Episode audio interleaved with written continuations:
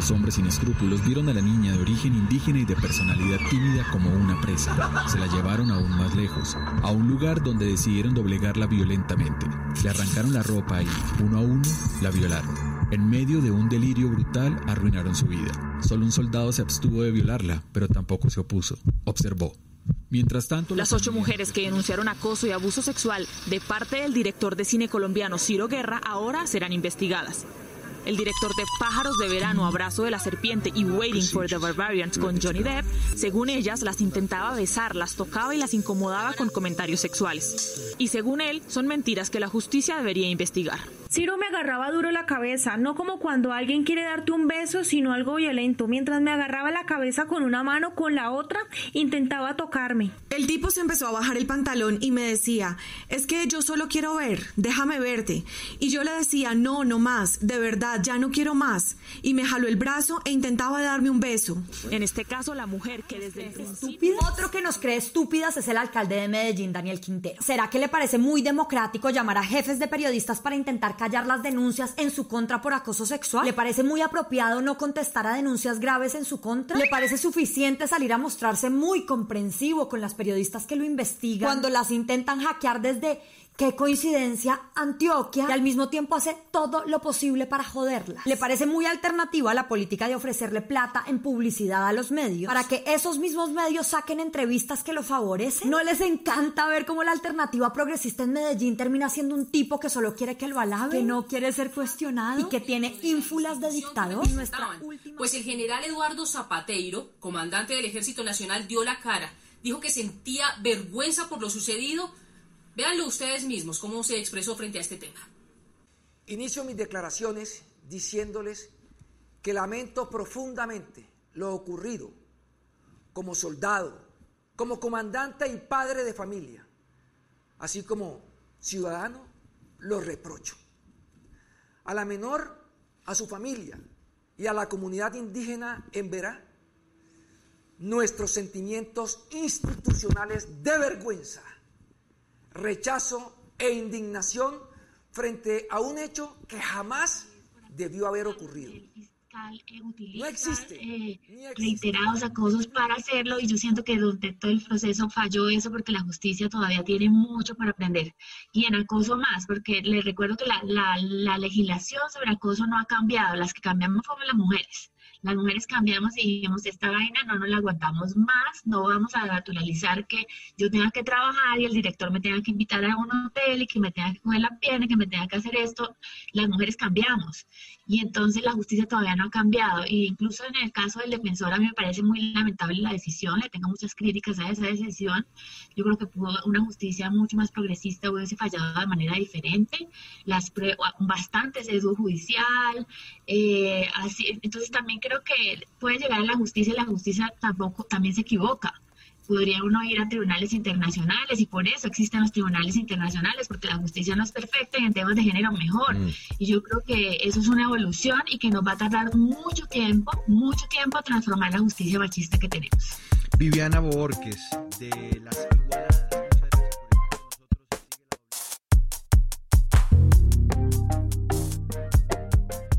Hola a todos y bienvenidos a un nuevo episodio de Presunto Podcast, episodio número 70. Sabemos que aunque estamos un poco retrasados con nuestra publicación semanal y que se nos quedaron por fuera del análisis el cubrimiento de los medios, por ejemplo, a el caso de la vicepresidenta o la reactivación económica con el día sin IVA, son temas que podemos retomar en otro momento.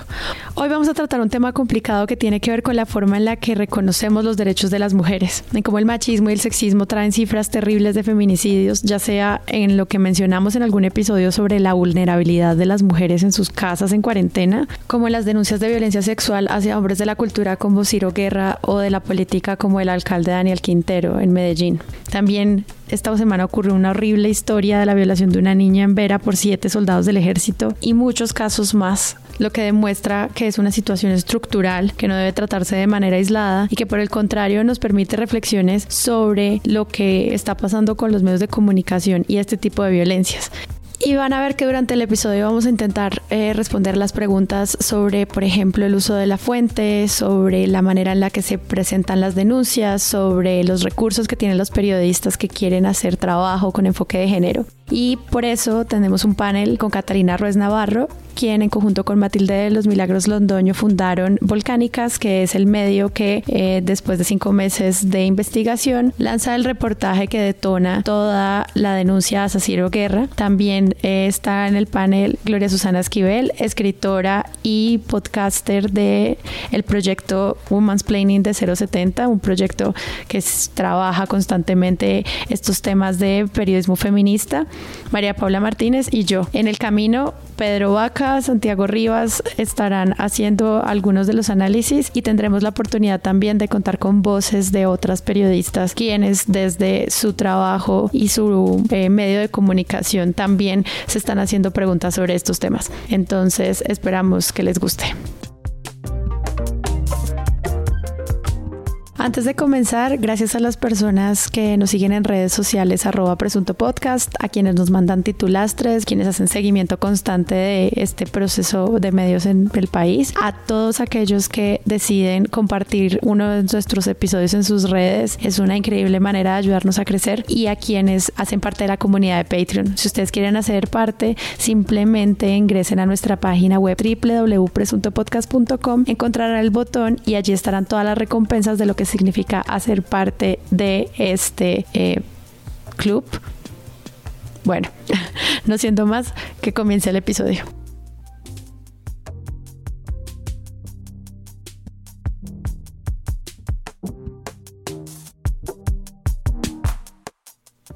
Bueno, para empezar, simplemente quisiera que pusiéramos sobre la mesa qué es el periodismo con enfoque de género y en términos generales como dejar planteadas las bases bajo las cuales vamos a tener el resto del debate. Catalina, y bienvenida. Qué emoción. Yo creo que hay una discusión vieja, yo creo que ya es arcádica y pasada de moda en el periodismo, pero que uno sí tiene que seguirla dando, y es que si los periodistas podemos ser activistas y que si el periodismo debe ser objetivo. Y esa es como una discusión del siglo pasado que oculta un montón de de, presupuestos. Obviamente el periodismo no es objetivo porque está hecho por personas en medios que tienen una línea editorial y las personas son subjetivas y uno hace esto por algo. Yo siempre he dicho que las, los periodistas y las periodistas que dicen que son objetivos y que no defienden ninguna causa, pues lo que están haciendo es defender el status quo. Y a mí como feminista lo, eso me parece que está mal porque el status quo pues es el patriarcado. El status quo es machista y yo no voy a hacer mi trabajo para hacerle propaganda al patriarcado. Y esto te lo dice una y otra vez. Entonces cuando uno hace periodismo feminista te dicen, tú no eres periodista, eres activista,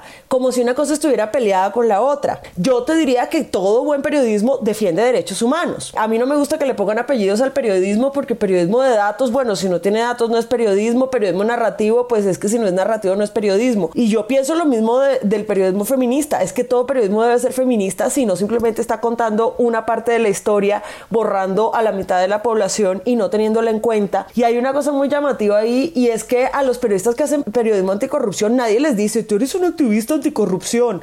No, eso es un argumento muy amañado que se reserva para cosas como el periodismo feminista y que tiene que ver con el problema y la incomodidad de que se haga periodismo feminista en los medios. Eso implica un montón de cosas desde revolución en las redacciones, o sea, quién tiene el poder, quiénes son los editores o mejor dicho las editoras que son al final los gatekeepers de qué, de qué información va a pasar y qué información no va a pasar. Y eso, además, otras cosas sobre cómo es la calidad de trabajo de las periodistas y su calidad de vida. Y eso va segregando al interior de la redacción. Sí, entiendo, pero siento que eso tiene que ver más es con la forma de hacer periodismo, con el momento de la creación, con la infraestructura. María Paula de acuerdo con Catalina, el, periodismo siempre milita y esa discusión de, de asepsia del, periodismo abstraído de un contexto es, es, difícil. En Presunto hemos hablado siempre desde dónde milita, ¿no? Entonces, si milita en ciertas corrientes por la propiedad de medios en la que está metido, o sea, por quién es su dueño o porque según la pauta que tiene el medio lo hace militar o no en una línea, ¿no? Y en algún episodio que también compartimos con Gloria, sobre aborto, entonces lo están hablando desde ustedes o se pueden alejar para mirar los medios y al final decíamos, estamos hablando de un derecho constitucional. Entonces, no, hay un, primero hay unos marcos de ley y así mismo para los crímenes, ¿no? Cuando estamos, ahorita que entremos a, a discutir ya los casos, entonces, sin duda, el periodismo milita y creo que es fácil y además transparente saber los medios en dónde militan y yo los leo desde ahí. O sea, yo sé que si agarro la semana, estoy comprando esa una militancia que tiene unas características y si yo agarro el periódico El País, estoy agarrando también una militancia en, en, muchos temas. En temas de género me llama la atención lo que pasa con el cubrimiento y el escrache o la, lo, que, lo que sucede cuando el periodismo es ese espacio para denunciar ¿no? en, en, casos donde la justicia no funciona, como es el caso de la impunidad en, violencia de género y en, y, en, y en general. Entonces el periodismo se vuelve ese espacio donde el debate público está para, para sacar esos casos. Pero ¿por qué en las en las denuncias de género hay toda una mirada del daño, de la presunción de inocencia, ¿no? Que no pasa en otras esferas, que me parece que eso es, pues eso es como lo que nos trae también a estar en este episodio. ¿Por qué estamos hablando del efecto o de lo que, o de lo perverso que le puede pasar a una persona empoderada como es Ciro, o como Ciro Guerra, o como puede ser Daniel Quintero, o como pueden ser eh, tantas otras denuncias del MeToo que también estaban en la misma industria, ¿no? ¿Por qué nos estamos cuestionando sobre el efecto que tiene al victimario, más que en otros casos, creo yo. No todo se tiene que judicializar y además la justicia judicial no es la única justicia. Eh, el aparato judicial no es la única justicia, una justicia de la cual además hemos estado excluidas las mujeres, etcétera. Pero tienen que ser conscientes las igualadas y, y volcánica y etcétera de que están condenando a una pena, a una, a una cadena perpetua. Es así, simplemente, no de cárcel, ¿sí? pero están haciendo unas acusaciones de una manera en que están afectando al reo para siempre. Ahora, alguien saldrá y la víctima también se afectó para siempre. Sí, desde luego que sí, pero es que no estamos en un sistema de venganzas. Entonces yo creo que hay que tener todas esas cosas en mente, y quitarnos, eh, eh, el prejuicio más grande es que las mujeres son mentirosas. Eso sí es muy doloroso pensar que las mujeres nos inventamos una violación. No, claro, y evidentemente no, evidentemente no. Se parte justamente de la, de la carga de la verdad de quien se atreve a denunciar una cosa tan difícil que puede ser muy traumático y doloroso repetirlo ante alguien, sino que quiero también ponerme en los zapatos de quien argumenta eso, que también se le puede dañar la honra a alguien por un testimonio que tampoco tiene pruebas. La pregunta también es... Y Gloria.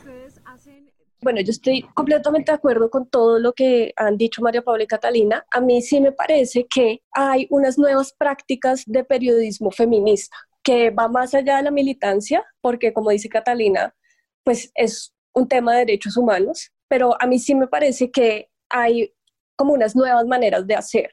Y a mí eso me interesa mucho porque me da esperanza en el mundo. Y cuando yo vi la nota de Volcánicas, me pareció que esa era una nota perfecta para entender el periodismo con enfoque de género, porque la manera en la que está armada esa nota, la manera en la que cuentan los testimonios, la manera en la que muestran la evidencia, la manera en la que cruzan cada caso y la manera en la que le dan la voz a las víctimas es una forma completamente novedosa en la que yo jamás había visto ese tipo de información. Entonces, a mí me llamó muchísimo la atención esa decisión de mostrarlo así y también sentí que de alguna forma, evidentemente cuando salen estas denuncias, la crítica siempre es, pero es que no hay pruebas, pero es que no lo han probado, la presunción de inocencia que realmente es algo completamente absurdo porque en ningún otro estamento se utiliza solamente cuando hablamos de violencia sexual. Jamás Álvaro Uribe ha sido presunción de inocencia. O sea, entonces aquí estamos presumiendo que esta persona es inocente y que las personas que están denunciándolo son mentirosas, son cobardes o pueden inventar cualquier cosa. Y ahí, digamos que ver cómo toda esta investigación estaba fundamentada con pantallazos de WhatsApp, con dos o tres testimonios, yo lo único que podía pensar era como, claro, este es periodismo con enfoque de género, porque lo primero que van a decir es que es mentira. Y aquí no hay manera de, decir que es mentira porque las pruebas están materialmente, o sea, literalmente las estoy viendo, pero aún así el discurso y el debate se desvió para la presunción de inocencia y para el pobre Ciro, pues con su nombre dañado. Esto de la presunción de inocencia es una cosa muy rara porque nadie llega Como decía Gloria Susana, nadie llega a decir, oye, y la presunción de inocencia de Álvaro Uribe Vélez. Nadie le dice a Daniel Coronel, oye, le destruiste la vida a Andrés Felipe Arias. ¿Qué va a hacer? Él tiene una familia, tiene una carrera. O sea, eso no sucede cuando se hace periodismo anticorrupción y esas no son objeciones que vienen y son unas objeciones, voy a decir la palabra chistosas como eufemismo. Primero porque se supone que los periodistas deberíamos saber que la presunción de inocencia es ante el Estado o ante un juez. Entonces, la presunción de inocencia no es que todas las personas ciudadanas tengan que presumir la inocencia de todos los otros ciudadanos que existen en el mundo y que entonces yo tengo que creer que todo el mundo es inocente. Eso no es la presunción de inocencia, eso es una cosa que uno tiene ante el Estado. Entonces, yo como ciudadana hago esta reportería, veo esta información y la presento y es absolutamente imposible que yo no tenga una opinión sobre esto que estoy reporteando. Y mi opinión es claramente que Ciro Guerra es culpable, si no, no me estaría echando el tiro de, de sacar el reportaje, pero entonces se supone que yo tengo que asumir que él es inocente por una cosa que está saliendo del discurso legal al discurso público, que son dos cosas muy distintas. La discusión pública es una cosa muy amplia y hay un pedacito de eso que es una discusión legal. Hay además otra cosa que me ha llamado mucho la atención de preguntas que me han hecho periodistas y es que me dicen, bueno Catalina, y si esta usted la demandan, entonces usted va a tener que revelar sus fuentes ante un juez. Que yo me quedo fría cuando me dicen eso porque es como, pero espérate, a ver, se supone que todo el periodismo está montado sobre que yo tengo derecho a proteger mis fuentes y que nadie me puede hacer revelar mis fuentes. Entonces, ¿cómo tú, periodista, crees que un juez me puede hacer a mí revelar quiénes son esas fuentes y que es aceptable que yo las revele y que eso no sienta un precedente para todo, absolutamente el periodismo? Imagínate si todos los periodistas tuviéramos que estar diciendo nuestras fuentes. Pero eso, esa es una versión que no aparece en otros lados. Y eso de la protección de fuentes es muy raro porque, bueno, me han escrito hasta periodistas de otros medios a decirme, oye, yo las apoyo me parece súper bien, pero la verdad es que nos gustaría hablar directamente con las denunciantes, entonces por favor dame su teléfono. Y yo soy como, pero ven acá, ¿qué te pasa? O sea, esto es el mínimo de ética periodística con el que deberíamos estar teniendo nosotros en común. Esa ha sido una discusión constante, como llegar a pedirnos los contactos de ella. Y hay una periodista que me dijo una cosa que me pareció muy mañosa, pero muy interesante, y es es que ya vimos los pantallazos y sabemos que hay unos audios comprometedores, abro y cierro comillas, queremos que nos pases esos audios porque los testimonios bien, pero se necesitan pruebas. Y entonces de repente resulta que los pantallazos son la prueba, pero el testimonio no. Cuando uno está hablando de un caso de violencia sexual, la prueba es el testimonio, porque la violencia sexual no deja usualmente esas pruebas físicas que la gente espera. Toda esa idea de que yo tengo que llegar con una prueba que es física y que la puedo tocar como si es ahí una, y una huella digital, eso no va a pasar con el acoso, porque los acosadores saben que te están acosando y van a buscar un espacio en donde estén solos y si te van a violar, es la única manera de que haya pruebas ahí normalmente es o que tú estés grabando todas tus conversaciones con todos los hombres que tienes en tu vida o que sea una violación violenta que deje marcas visibles en tu cuerpo y además para recoger esas pruebas tú tendrías que te violan y te vas corriendo a medicina legal a que tomen las pruebas. Además en medicina legal te encueran, te quitan la ropa, esa ropa se va a pruebas y tú quedas en cuera en medicina legal con una bata recién violada y se supone que ese es el comportamiento correcto que tienen que tener las víctimas para que haya las pruebas que la gente quiere. Eso es una crueldad, además de una ridiculez. Y lo más harto de toda esa discusión es que lo que te están diciendo no es yo creo en la justicia penal. Lo que te están diciendo es yo no le creo a las denunciantes, entonces te voy a poner un estándar más alto para ver si me lo cumples para que yo pueda justificar que no te creo. Arroba Marcela Sinamón escribe numeral creer o no creer. No creer, mucho espectáculo y oportunismo de parte del periodismo, no aportan nada para el cambio hacia el trato de las mujeres. Numeral creer o no creer. Escribe arroba Marucha Cruz. Numeral creer o no creer. Terrible juzgar y declarar culpable sin tener las pruebas suficientes. Hay que ser veraz, rápido y eficiente a la hora de tener o conocer un caso como esos. Y arroba Luis F. Mart 01 escribe, numeral creer o no creer. En lo único que hay que creer es en lo que se ve y se puede comprobar. Arroba Zaratustra 6 escribe numeral creer o no creer. ¿Es en serio? ¿Están bien? Claro que hay que creer. Está demostrado en las estadísticas la cantidad de feminicidios y abusos que pasan a diario. Acá no hay pena de muerte como para no creer. Arroba Bogotana 1994, numeral creer o no creer. Es importante creer. El acoso es sistemático en la calle, el transporte, en el trabajo, en las fiestas. A todas nos ha pasado. Sabemos que esto es real. El acoso es real y lastimosamente normalizado. Le leo una más de arroba Pablo Roballo B.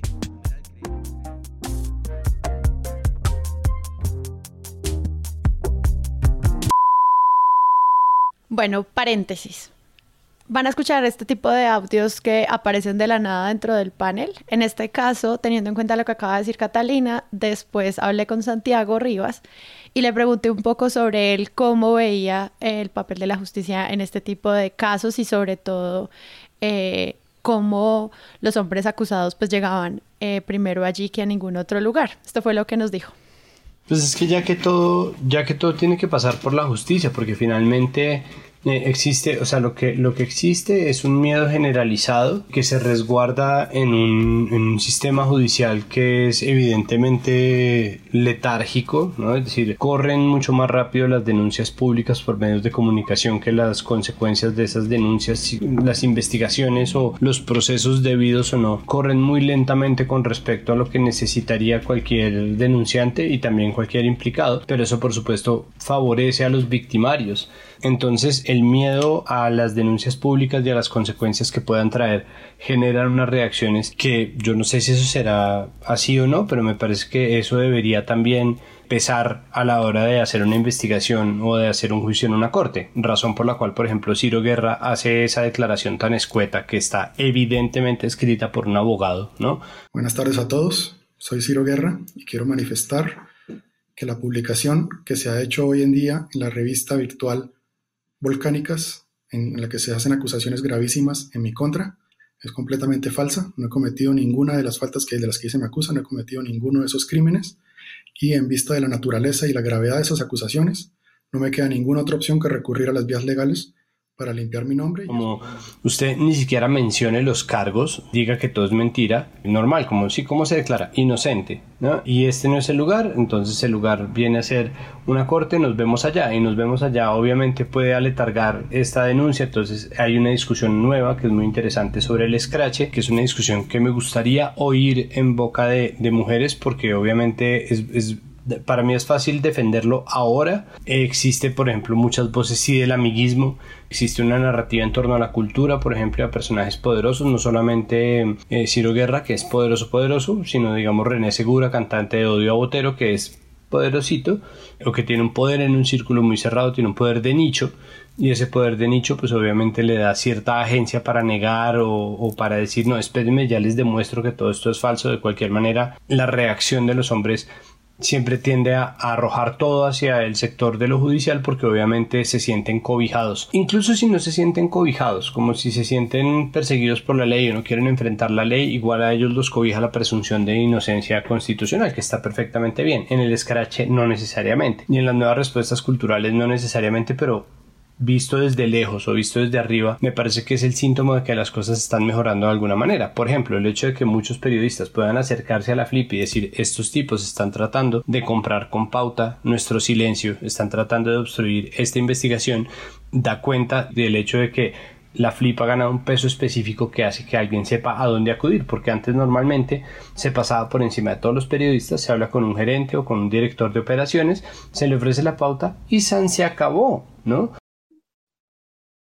Me parece que está ese doble estándar porque entonces la discusión se desvió muy rápidamente hacia quién había escrito el reportaje, en primer lugar. Sí, en segundo lugar, hacia de qué forma había o no pruebas. O sea, a mí me generó demasiado, demasiada rabia y demasiada ira que se, pusiera, o sea, que se pusieran entredicho la práctica periodística de Catalina y Matilde cuando habían ocho testimonios. Es que yo no he visto ni siquiera a Daniel Colonel encontrar ocho testimonios con testigos que los respalden, pero aún así eran colmo que, que saliera esto porque quién iba a decir cómo se les iba a ocurrir. Y pues hay otra cosa que a mí me parece importante cuando hablamos de periodismo con enfoque de género, que es mi utopía algún día, y es que no hay un periodismo que hable de los comportamientos de los acosadores sexuales, no hay un periodismo que hable de las secuelas que les quedan a las víctimas, eso no existe, o sea, son muy pocos los casos. Recuerdo que hay un reportaje que salió en 070 donde narran lo que Catalina está contando de el via crucis que es denunciar eh, una violación en medicina legal. Finalmente las discusiones que se dan frente a esto es si Ciro está triste o si no está triste,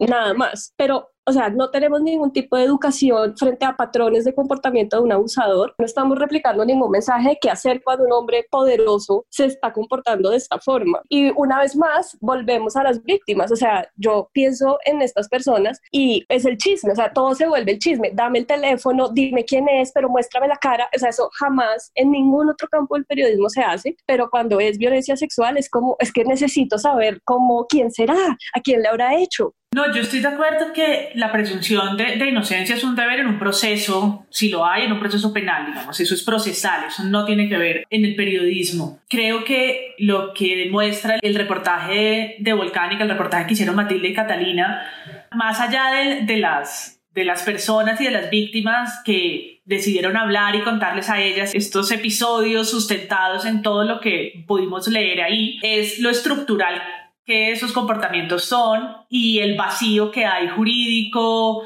social, cultural, etcétera, para denunciarlo, ¿no? Porque en siete de los casos es acoso, pero son conductas que paralizan a las mujeres, que son tan difíciles, que juegan con esa estructura de poder, que además hacen parte del gremio, ¿no? Que hace parte de la red de conocidos, ¿no? Lo que estamos aquí, de lo que estamos hablando aquí es de la violencia estructural, de cómo funciona el patriarcado y cómo cómo es tan difícil que los círculos se rompan, que las denuncias sucedan, que haya una cierta justicia, porque además hay unos que, que no, no terminan cometiendo el crimen que podría ser y porque además el proceso, la impunidad y etcétera van a hacer que las mujeres no lo hagan. Y cuando los medios preguntan, dame la fuente, es cuando quieren, y creo que, que pasa mucho, y menos mal esto salió por Volcánica y no salió en el tiempo y no salió en otro lugar, porque serían como las historias que vimos de Eileen Moreno, ¿no? Que es la foto de Eileen Moreno rota la cara y todos eh, diciendo, eh, defendiendo, poniendo las fotos de Galán de su exnovio y jugando también con una revictimización y un espectáculo, una espectacularidad alrededor del caso. ¿No? Y que saben que vamos a leer esas historias, que esas historias también se llevan muchos clics, muchas vistas, pero que desplazan, desplazan y se vuelve, ahí sí, una acusación sin sentido de si la una era violenta, si no le ponía los cachos, ¿no? Y, les, y se vuelve, es una historia del espectáculo. Entonces creo que esta, esta protegiendo la identidad, centrando en las conductas, en las tendencias, en lo difícil, en lo paralizante, en la frustración que sienten todas estas mujeres después de pensar el costo que tiene su subordinación de alguna manera al, poder, pues sean las de Daniel Quintero, sean las del director del Oscar y no sé qué, ¿no? Como, como eso es tan difícil, eso, eso es lo que queda de ese reportaje, no la identidad, que, ¿para qué quieres las identidades de las mujeres? Solo para volverlas el espectáculo de pan y circo que muchos quieren tener en su medio. Segundo paréntesis. En este punto, frente a lo que está diciendo María Paula sobre las implicaciones de comprender esto a un nivel mucho más estructural, aprovechamos para preguntarle a Natalia Arenas, eh, redactora editora de 070, cómo han llevado a cabo el proyecto de investigación sobre feminicidios dentro de esa revista y cuáles han sido como los retos más importantes, no solamente frente al cubrimiento que se puede hacer en Bogotá, sino también el manejo de fuentes en el resto del país. La nota de 42 mujeres asesinadas en 68 días de cuarentena hace parte de un cubrimiento que hace 070 desde enero del 2019. En ese momento nos dimos cuenta que hay feminicidios que sí cubre la prensa nacional y hay otros que no, y nos propusimos contarlos todos para mostrar que no son hechos aislados, que repiten patrones como si fuera un libreto y que evidencia que estos hechos no parten de la calentura de un momento, de una borrachera, sino que responden a una larga cadena de violencias que sufren estas mujeres antes de ser asesinadas, solo por el hecho de que son mujeres. Yo tengo que confesar que todavía después de hacer este ejercicio durante un año y medio no entiendo por qué sí hay unos casos que llegan a la prensa nacional y hay otros que no. Pero precisamente por eso en 070 queremos reivindicar todos estos casos y mostrar todos estos patrones. Nuestras fuentes principales de información son dos. La prensa popular y regional, y las organizaciones que defienden los derechos de las mujeres. Entonces todos los meses yo tengo un, montón de alertas en Google en las que me aparecen todos los casos y yo busco toda la información en Internet y la complemento con lo que han denunciado organizaciones que defienden los derechos de las mujeres y así construyo esas notas mes a mes. El problema un poco de, de estos periódicos de la prensa popular y regional que cubren estas noticias como sistemáticamente es que tienen un enfoque sobre los agresores y no sobre las víctimas y que repiten el lenguaje institucional que de alguna forma justifica estos crímenes o porque dicen que fueron cometidos en medio de borracheras o consumo de drogas hasta que algún espíritu se le metió en el cuerpo al agresor o porque insisten en que se trata de un crimen pasional o que fueron hechos de intolerancia. Yo creo que la prensa debería cambiar el lenguaje y poner mucha atención sobre las cadenas de violencias previas en un esfuerzo como por sensibilizar a los usuarios o a los lectores mm, que entiendan el libreto de los agresores, como para ponerle atención a estas cadenas de violencia y, evitar que estos feminicidios se sigan, sigan ocurriendo. Bueno, y de vuelta al panel, después de esto, lo que yo les preguntaba a ellas era si parecía que al final esta violencia contra las mujeres terminaba siendo parte, era de la sección del entretenimiento que de otro lugar. Y sí, porque mira que en los medios les interesa la violencia contra las mujeres cuando tienes un feminicidio horrible que puedes contar de una manera espantosa y es eso es una cosa súper hijo de puta, porque entonces nunca nos cuentan qué pasa antes del feminicidio y cómo fue que esto llegó a un punto en donde ella quedó expuesta a que se muriera. Hay otras prácticas que son súper horribles como que entonces se muere una mujer, la matan, la mata un man. Primero el nombre del asesino, incluso si se sabe quién es, lo omiten. Segundo, van y se meten a su Facebook y buscan la única foto en bikini de hace 10 años que tenía esta mujer y esa es la foto con la que van a poner todas las portadas en todas partes porque eso termina siendo lo más interesante y se vuelve un espectáculo como queriéndose parecer a esas series de crimen que también son súper morbosas con la violencia contra las mujeres y no voy a darte los datos que en un momento podrían salvar la vida de las mujeres. Y hay otra cosa ahí que es que por ejemplo, se ha confundido mucho anonimato y protección de fuentes. Entonces nos dicen, son unas denuncias anónimas. También espérate un momento,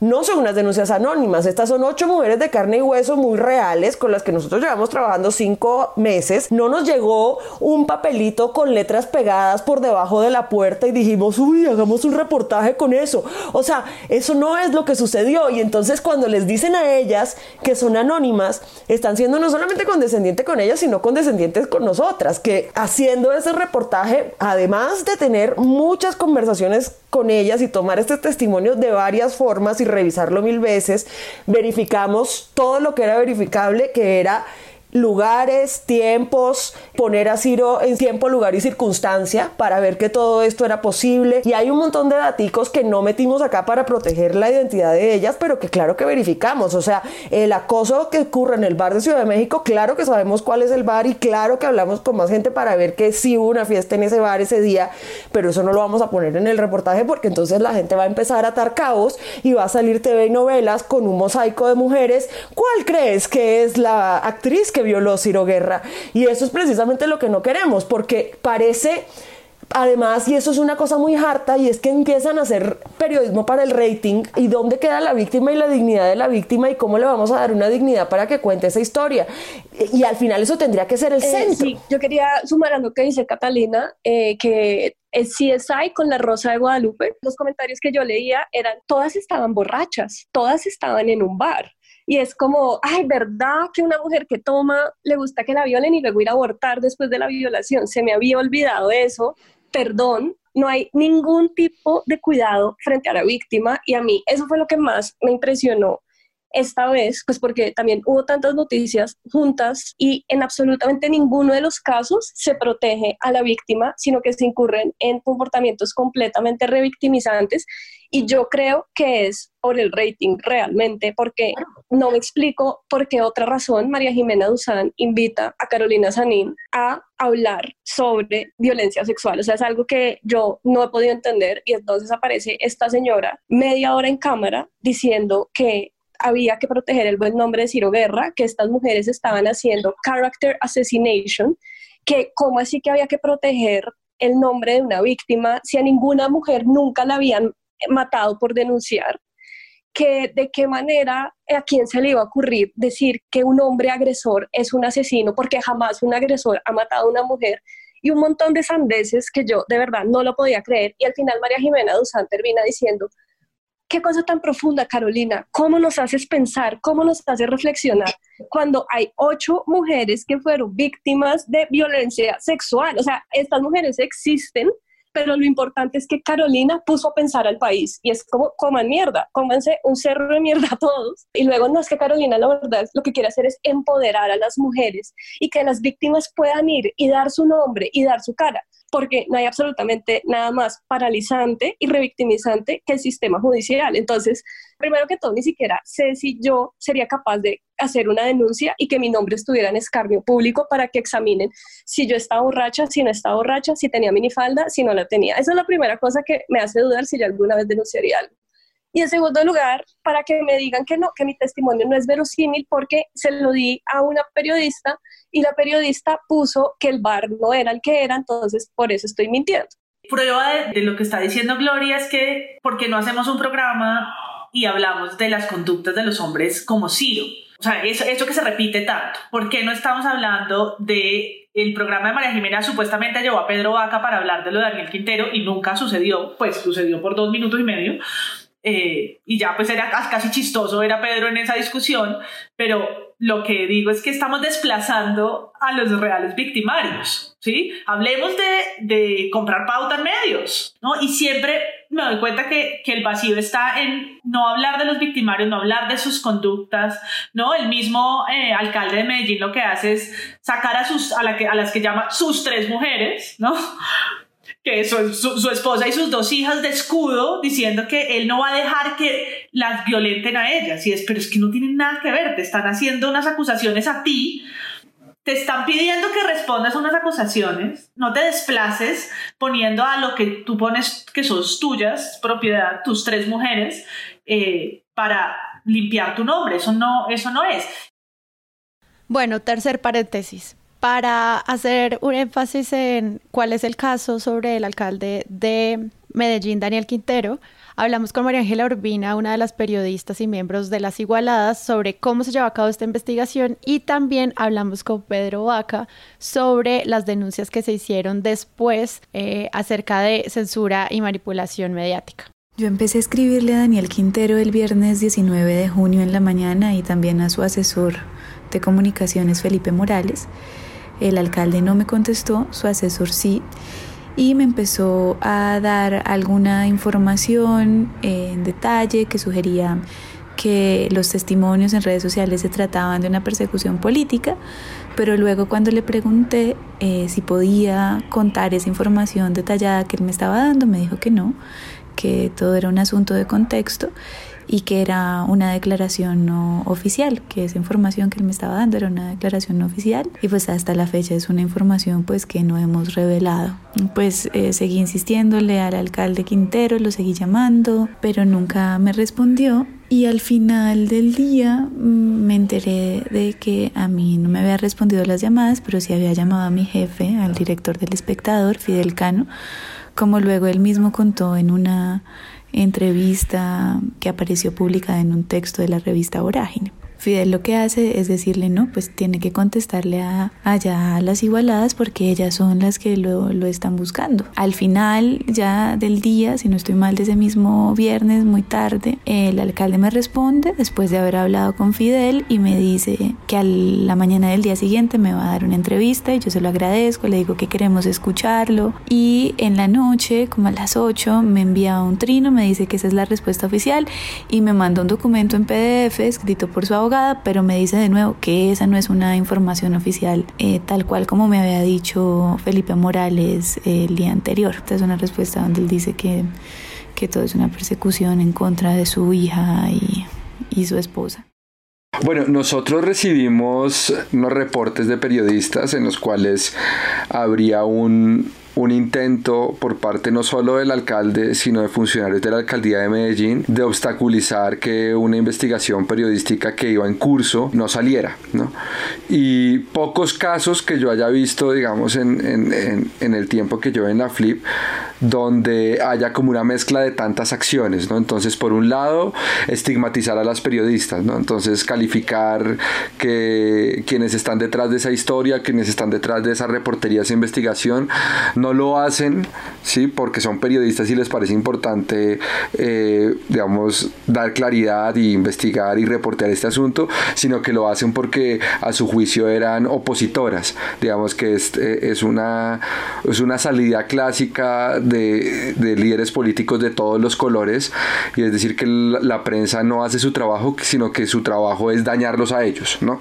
Y que el, el único móvil que tienen es eh, hacerles oposición sin que particularmente para este caso hubiera ninguna razón o ningún soporte que, que, pudiera justificar o por lo menos me argumentar eso. Eh, segundo, digamos, no contestar a las periodistas o dejarlas como a la espera, ¿no? Como manejarles una expectativa, más tarde, en dos días respondo, ¿sí? Pero de manera paralela tomar comunicación con los directivos de los medios de comunicación. Digamos, se logró documentar que tanto al presidente de Caracol Radio como al director del espectador, de manera personal, el alcalde eh, les llama, no en una, en varias oportunidades, eh, y para hablar de este asunto, ¿no? Entonces, digamos que a mí me parece que ahí, ahí hay una forma de obstruir el debate público porque algo que es bueno, digamos algo que valoramos mucho aquí en Presunto, pues es que cualquier periodista sobre cualquier tema consulte las contrapartes. Pero esto es algo que es desatendido por la contraparte. Es decir, a hoy todavía, digamos, no se conoce eh, una respuesta clara de, de, parte del alcalde con respecto a estas solicitudes de entrevistas.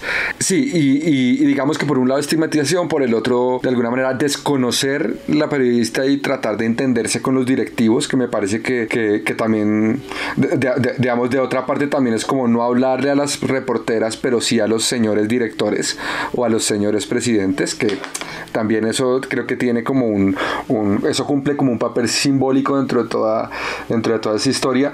Y, yo, digamos, no solo frente a estos temas de señalamientos de, acoso sexual, sino frente a cualquier otro asunto donde alguien público se vea, digamos, señalado, yo creo que la peor decisión que se puede tomar es no brindar una respuesta, porque de alguna manera eso le quita insumos a cualquier periodista que se está aproximando para digamos, por lo menos incluir los descargos si los llegara a ver.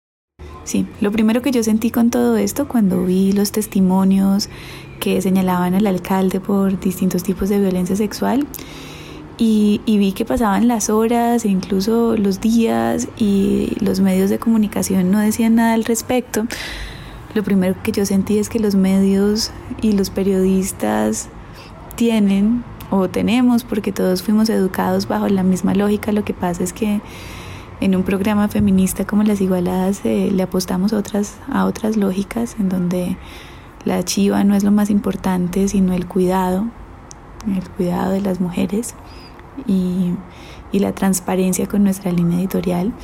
Pero lo que yo sentí es que los medios tenemos una lógica muy extraña porque pasaban las horas y esto no aparecía en ningún medio de comunicación eh, y cuando pregunté, le pregunté a algunas colegas en Medellín que por qué eso no aparecía, les decían sus directores de sus medios y sus jefes, sus editores, que no, que, que eso no era relevante. Es decir, ellas propusieron el tema, les dijeron, vea, esto hay que investigarlo. Ahí hay unas, unos testimonios de violencia sexual que señalan al alcalde de Medellín y los editores les decían, eh, no, no, esto no es relevante porque, porque son cosas que aparecieron en redes sociales.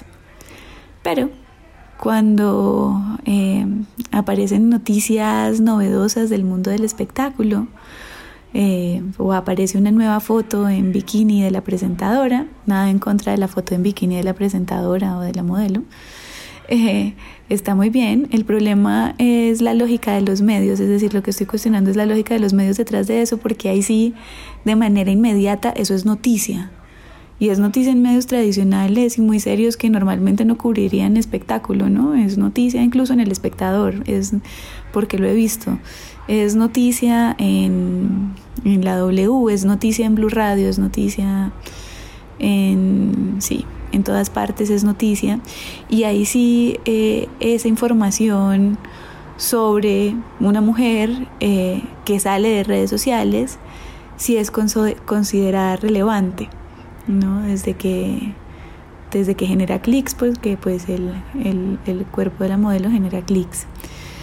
Eh, pero esto no, esto que es una denuncia de violencia y la violencia es un asunto público, la violencia nunca es un asunto privado y creo que eso es muy importante en este ejercicio de periodismo feminista. Es muy importante entender que la violencia es un asunto público, que la violencia de género ya no se trata de ropa sucia que se lava en casa y por eso el periodismo debe intervenir allí. Siempre y cuando el periodismo entienda eso, entienda que la violencia es un asunto público, creo que va a mejorar mucho la manera en la que los medios y los periodistas cubrimos noticias relacionadas con violencia contra las mujeres. Para bien, para dejar de revictimizar a las mujeres.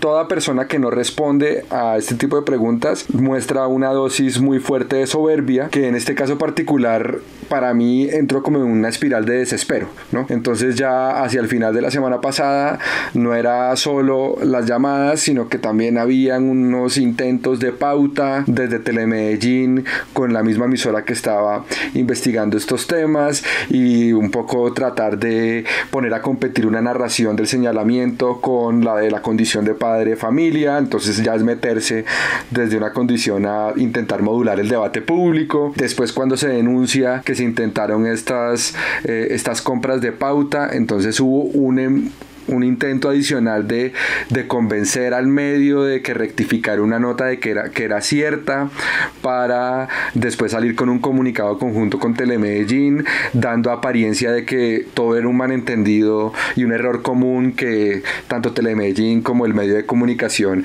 aceptaban eh, de común acuerdo, digamos casi que falsear la realidad, ¿no? Y, digamos ya después como hechos que si bien no son atribuibles a, al alcalde, ni, a sus funcionarios, pues dan susto porque ocurren en ese mismo tiempo, ¿no? Es decir, en dos días, tres de los periodistas que estaban, digamos, publicando sobre estos temas, acceden, ni siquiera es que hayan sido intentos de acceso, acceden a sus cuentas de Twitter, ¿no? Desde, dos de ellos desde el municipio de Bello y Antioquia y uno desde Medellín, estando por lo menos una de ellas en Bogotá. Entonces, digamos que es como un tema que, que que es muy complejo y donde digamos la, conclusión que hay también es que hay una presión deliberada por, por, obstaculizar una discusión pública en algo que si bien les es desfavorable, pues sí es de mucho interés público. Hoy todavía no entiendo la reticencia en este caso de Quintero, pero también no es la primera vez que nos pasan las igualadas, siento que es una cosa repetida que ya nos ha sucedido antes con investigaciones similares y es la renuencia eh, de los hombres acusados por mujeres a, responder a, las preguntas que el periodismo tiene para ellos.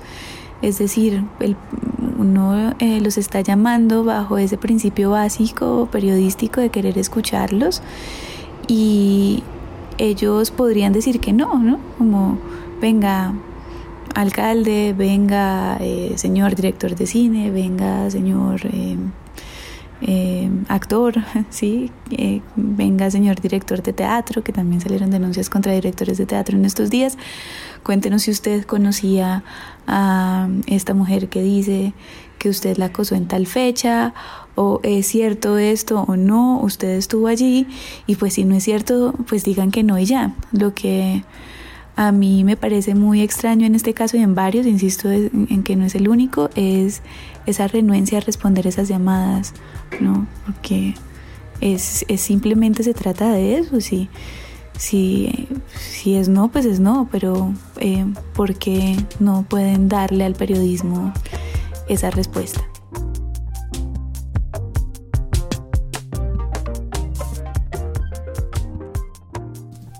Bueno, hasta acá ya hemos podido ver una tendencia hacia la defensa de los agresores en este tipo de violencia.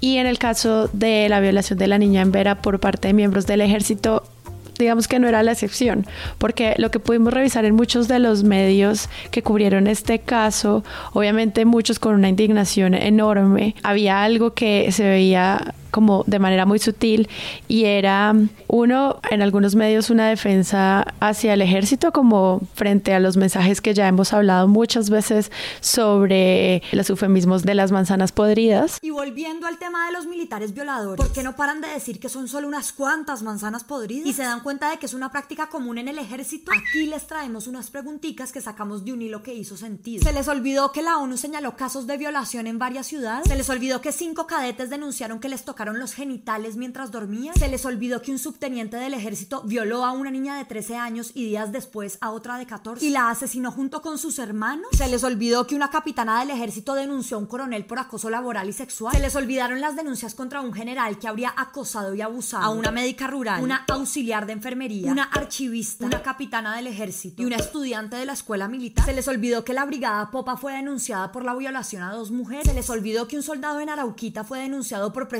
haber abusado de una mujer con discapacidad auditiva? ¿Se les olvidó que un joven prestando servicio militar fue abusado por sus compañeros? ¿Se les olvidó que una bebé de cuatro meses fue abusada por un soldado? ¿Cuántas hijueputas manzanas podridas se necesitan para que acepten que tienen un problema serio y para que vean que lo... Y por otro lado, de manera muy sutil, el trabajo de la Fiscalía, en específico del fiscal Barbosa, donde se resalta el trabajo que hizo para la captura de estos militares en tiempo, digamos, récord sacar unos minutitos de las mil reuniones que tiene el fiscal general de la Nación, Francisco Barbosa, hoy en la capital del Valle del Cauca. Apenas hace algunos instantes transmitíamos todos los detalles de la noticia que él le entregaba al país. Así que los saludamos a esta hora.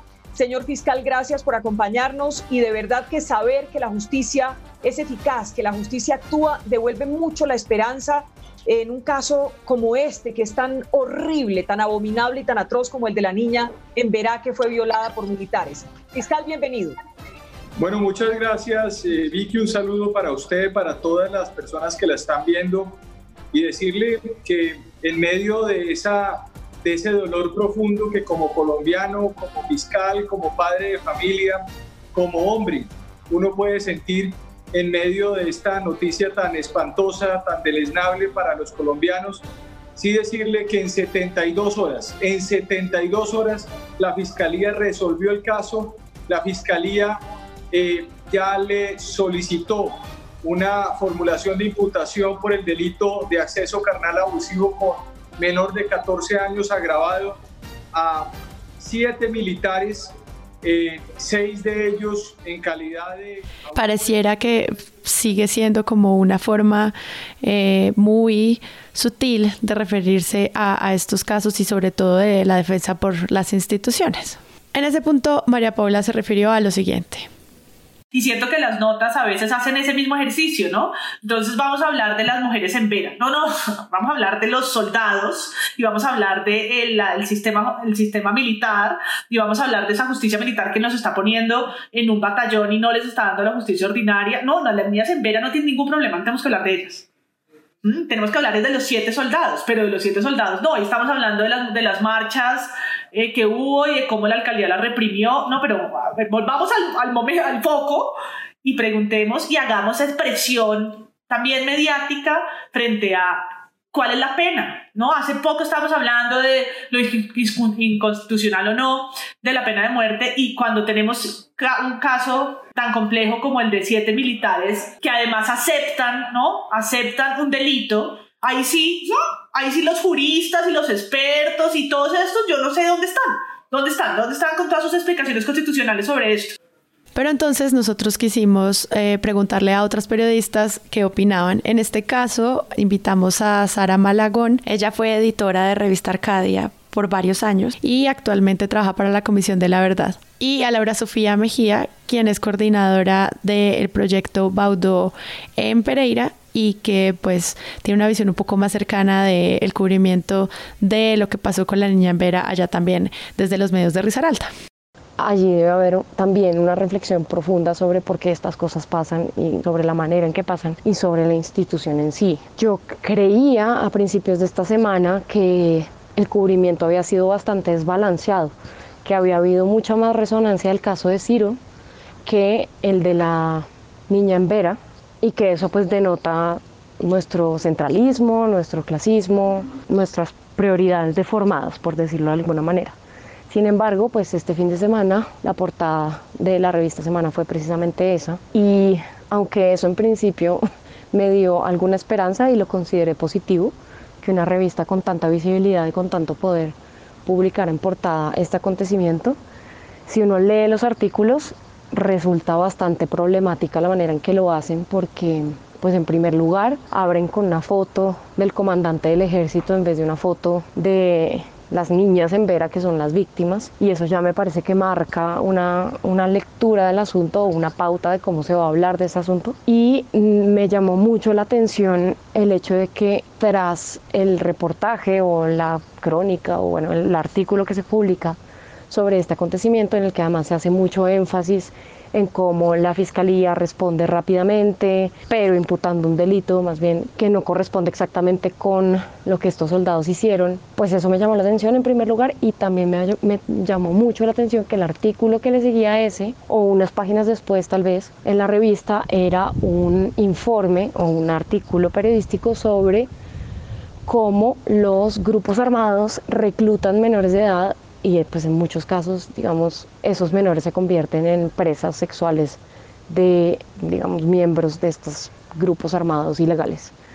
Entonces me dio la impresión de que había allí una intención de balancear de alguna manera la culpabilidad del ejército con información que se presenta además mucho más detallada, eh, con testimonios y todo en primera persona, de cómo los grupos armados pues abusan de los menores de edad en este país casi como en un intento de decir, ok, el ejército hace esto, pero los grupos armados también y peor, ¿sí? como una cosa justificatoria muy extraña. Me parece que es un tema de mucha relevancia, aquel del, del reclutamiento de menores y del abuso sexual que puede haber en esos casos, ¿sí? Pero me parece un momento totalmente desatinado para publicar eso, ¿sabes? Como en la misma revista en que la portada es lo que hace siete, siete soldados, eh, miembros del Ejército Nacional, con esa niña. Entonces lo considero sospechoso y lo considero muy extraño. Pensar en el cubrimiento de los medios sobre temas de género o sobre casos directos de violación o agresión sexual es también llevar a la mesa la discusión sobre el afán de publicar y la revictimización y también sobre esa urgencia de clics a costa del contenido y además a costa de las víctimas que también los leen. Yo sí creo que es muy bueno hacer énfasis en ese punto, pues los periodistas a veces olvidan que las víctimas de las que hablan también son audiencia y que el contenido sí tiene un impacto sobre la gente por más volátil que esté el panorama de las comunicaciones.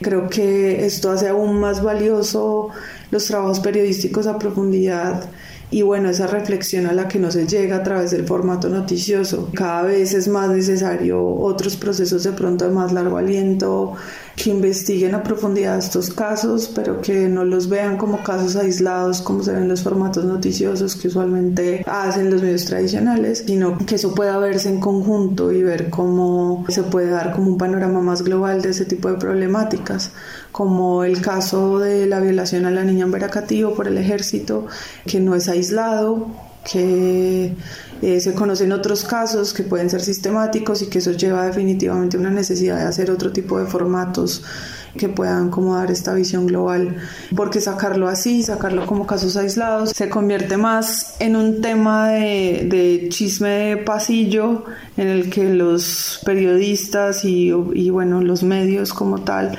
empiezan a, a sacar cierto tipo de titulares o de cierto tipo de notas eh, por el afán del tiempo, por, por, por, ser los primeros, por tener el dato de afán y más rápido y que genere más clics. Sacan cosas como las horas clave en el caso de la violación y esto da cuenta que se vuelve una intención de, de chisme y de llevar el minuto a minuto y de digamos de, de llevar de la mano esa indignación eh, necesaria para las redes y para los clics eh, y no tanto la profundidad y la investigación y la responsabilidad que se requiere a la hora de hablar de un tema de violación a una menor y fuera de eso eh, a una menor de una comunidad indígena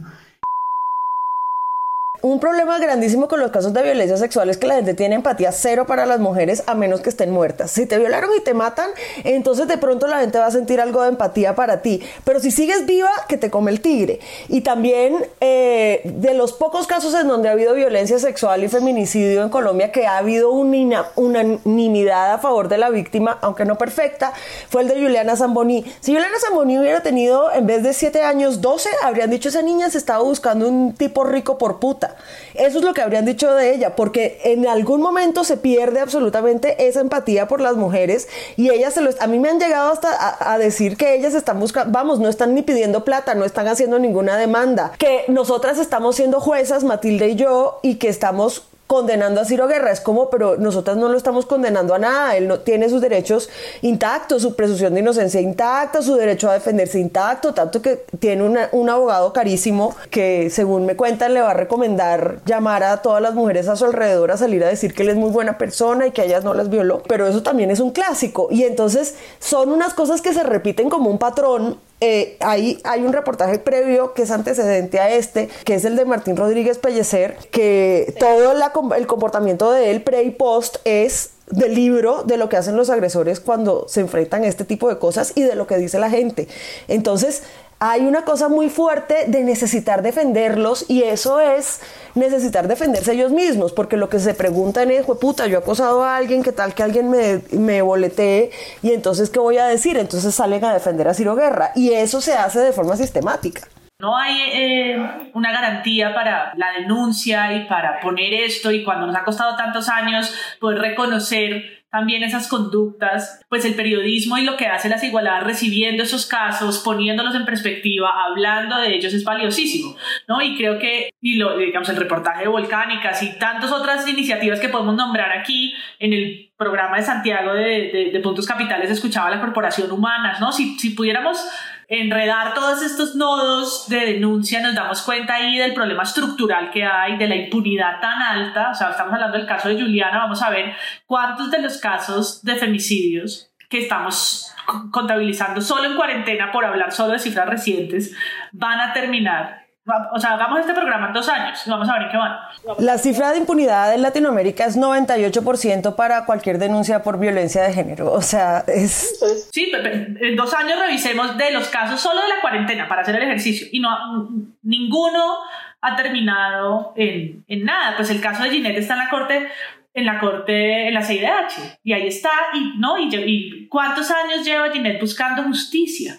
Entonces, eh, 20 y cuántas veces ha tenido que contar esa historia horrible una y otra y otra y otra para que le busquen huecos. Eso es, uno no le puede exigir a una víctima que pase por lo mismo de Ginette. Si Ginette puede y quiere, eso es lo más loable y valiente del mundo y lo está haciendo por todas nosotras, pero uno no le puede exigir eso a todas las víctimas. Y 20 años de soportar lo que Catalina decía, 20 años de soportar que en algún punto la pongan en duda claro, es que le quieres demandar al Estado por plata. sí, sí, claro, esa debe, esa debe ser la razón, ¿no? Ah, claro, es que sí, siempre va a haber un espacio para que pongan en duda, como están poniendo en duda seguramente a las, a las fuentes del reportaje de Catalina, como seguramente pusieron en duda a las personas de la denuncia de Nómada, ¿no? Como las ponen en dudas o por su minifalda o por lo que estaban haciendo o qué estaban haciendo, pero fueron, solas fueron al apartamento de Ciro, ¿no? Nadie las obligó, ¿sí? Y todos estos comentarios que uno ve redes que son, que son tan dolorosos porque uno se da cuenta que está, el, está la estructura ahí. Es que incluso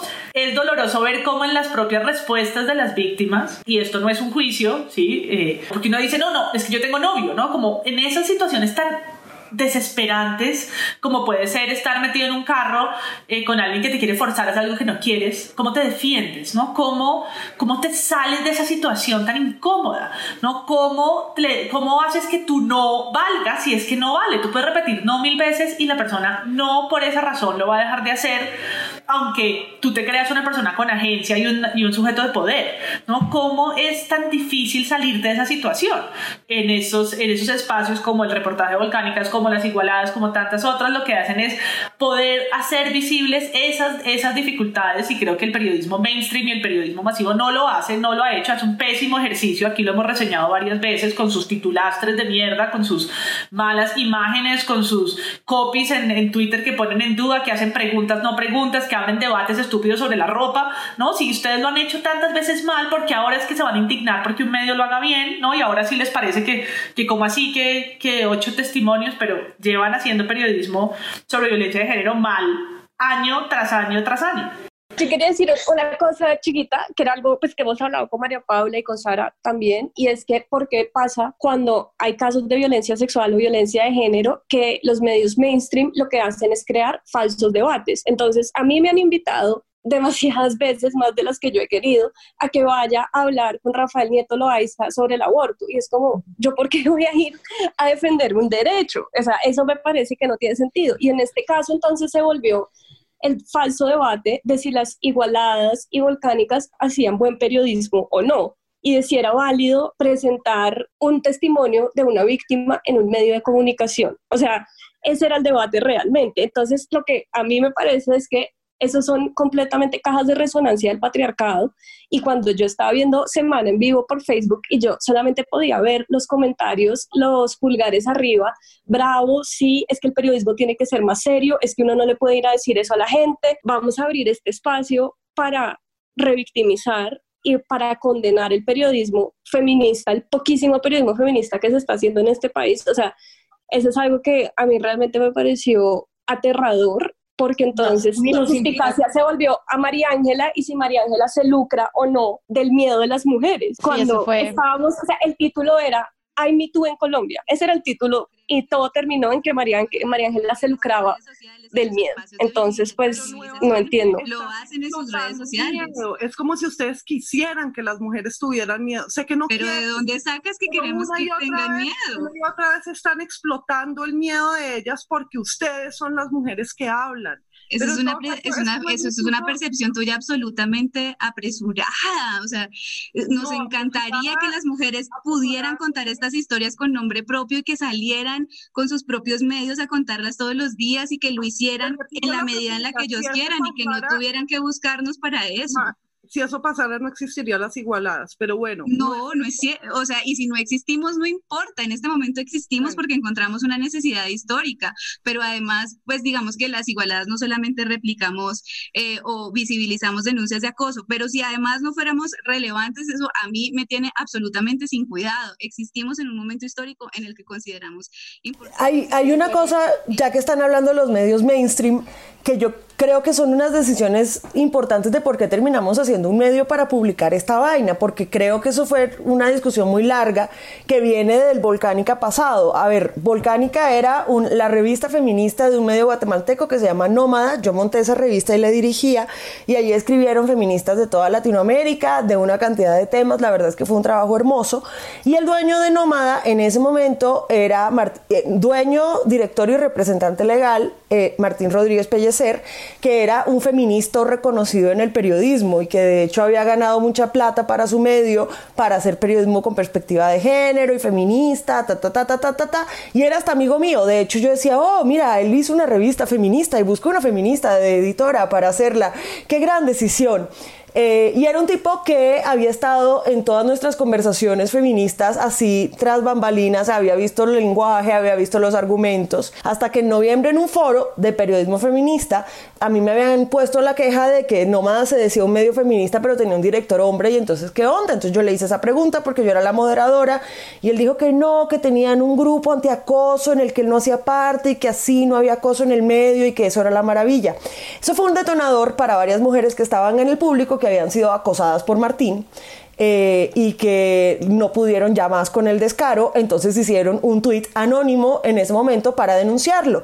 Y pues todo pasó ahí en un día. Yo fui, lo busqué y le dije, oye, mira, o sea, ¿qué onda? No, eh, adivinen que me dijo, no, es un complot en mi contra por mi trabajo anticorrupción.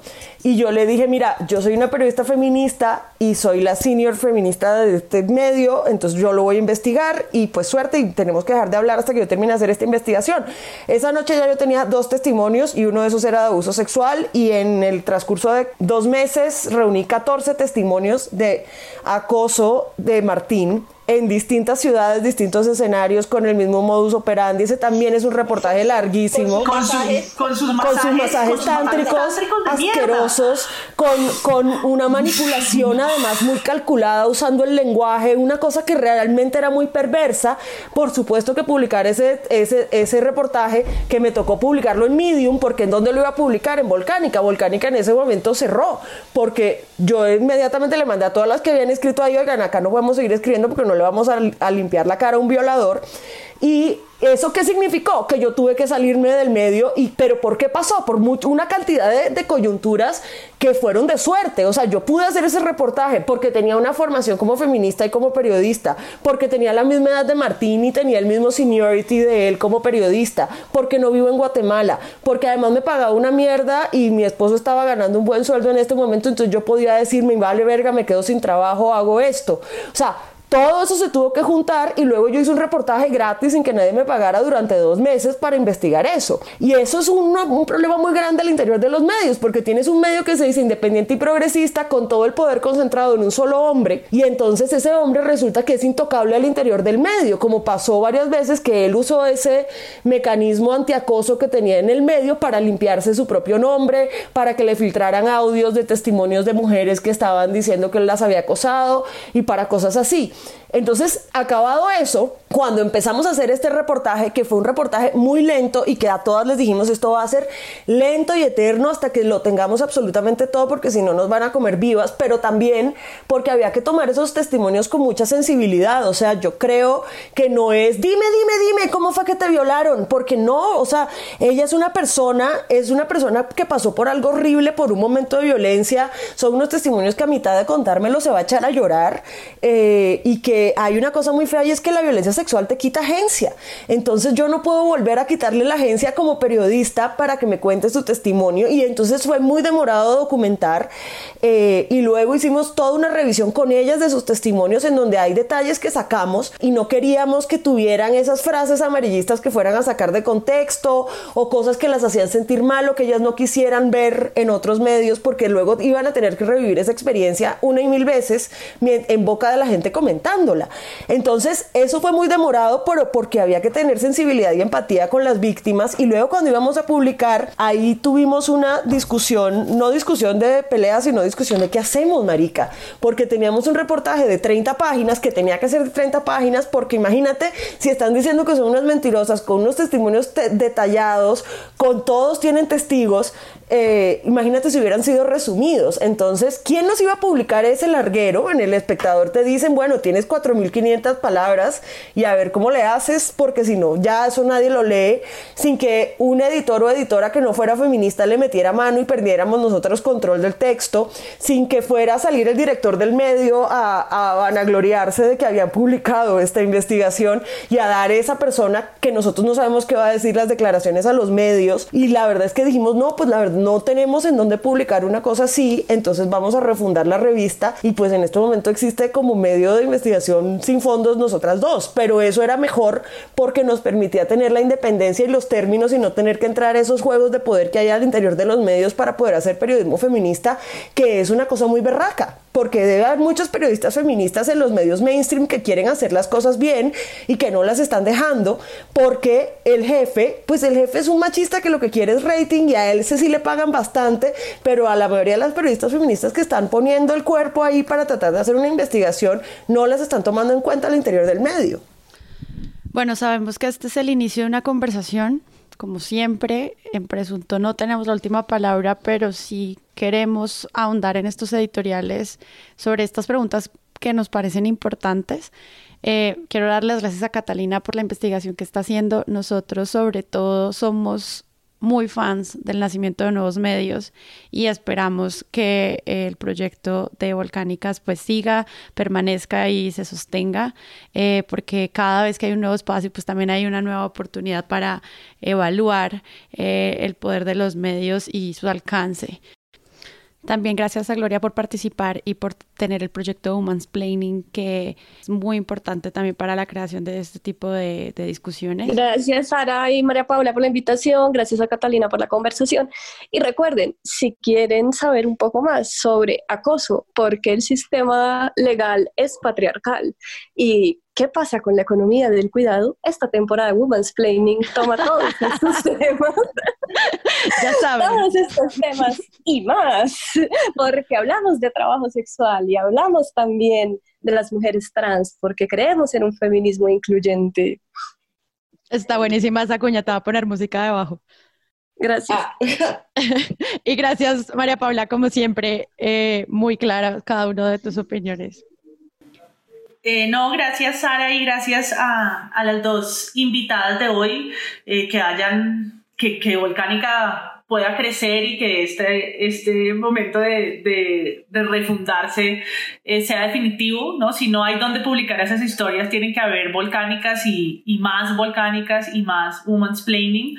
Eh, yo siento que, que, los medios siguen concentrados en mostrarnos como si fueran estos unos monstruos o las manzanas, volvemos a las manzanas podridas del ejército y, y no al sistema y a lo que nosotras queremos enfocar, que es a la desigualdad y al patriarcado. Entonces, porque existan más espacios y que tengamos más episodios sobre esto, más episodios del podcast sobre esto. Además, aprovechar este paréntesis final para eh, traer una reflexión de otra periodista que creo que puede ayudarnos a dar el cierre correcto a este proyecto de este episodio de hoy, que fue un poco extraño, pero que en el fondo me divertí bastante haciéndolo. Eh, ella es Angélica Cuevas, es periodista de derechos humanos, también tiene un podcast que se llama Relatos Anfibios y esta es eh, su opinión. Vienen las denuncias que son necesarias, vienen estos cubrimientos que son necesarios, pero que no nos vayamos a quedar ahí, o sea, que, que es, ese primer paso es, es indispensable, pero, pero ¿Cómo hacemos para llevar estos espacios de reflexión sobre lo que pasa con, con nuestras relaciones? Porque ni siquiera es, es una cosa que es más amplia, es una cosa que es como que nos estamos cuestionando la manera como hemos tejido las relaciones sociales. Y el reto más grande es llevar esas conversaciones más profundas a espacios más masivos, a que la televisión pueda abrir conversaciones sobre hablemos del consentimiento, a que la televisión le enseñe a la gente más allá de ubicar polos como entre, entre el victimario y la víctima y entre que son relaciones que, a las que ya estamos acostumbradas, cómo hacemos para activar conversaciones que vayan ante los grises que hay entre esas dos. En RCN, Caracol Noticias, en, en Blue Radio, en la W Radio, haya más una conversación también sobre el consentimiento, o sea, sobre, sobre la necesidad de replantearnos las relaciones que hemos tenido, porque muchos que es que el periodismo es un gremio que también ha sido muy machista, o sea, con relaciones muy similares también de poder a las que se denuncian en el caso del gremio audiovisual. Y sería maravilloso que estos, estos hombres, líderes de medios de comunicación, también se, se hicieran una apuesta, hicieran una apuesta como por, por hacer una educación que permita que a Noticias Caracol, por ejemplo, a Blue Radio, a, a la W Radio, a RCN Radio, lleguen conversaciones sobre qué hacemos con la manera como aprendimos a relacionarnos. Las denuncias no se van a detener porque el abuso sexual y el abuso contra las mujeres es muy fuerte en este país y en el mundo entero, pero los medios tienen la responsabilidad de ir un poco más allá y crear espacios masivos de conversación, que además la mayoría de las mujeres estamos gritando que ya no queremos más, que no queremos más aproximaciones incómodas de un hombre o de alguien con poder sobre nosotras que queremos replantearnos la manera como nos relacionamos como humanos. Y el periodismo ahí tiene un, es, una oportunidad gigante de crear contenidos alrededor como de nuevas conversaciones sociales. Maravilloso me parece.